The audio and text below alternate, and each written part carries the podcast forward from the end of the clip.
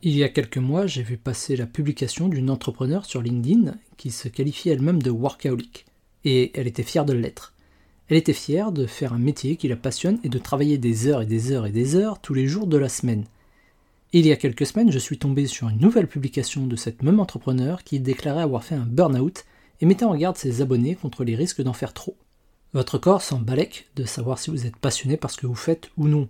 Lui constate simplement que vous ne prenez pas de pause, que vous ne prenez pas le temps de vous changer les idées, que vous le sollicitez H24 pour la même chose.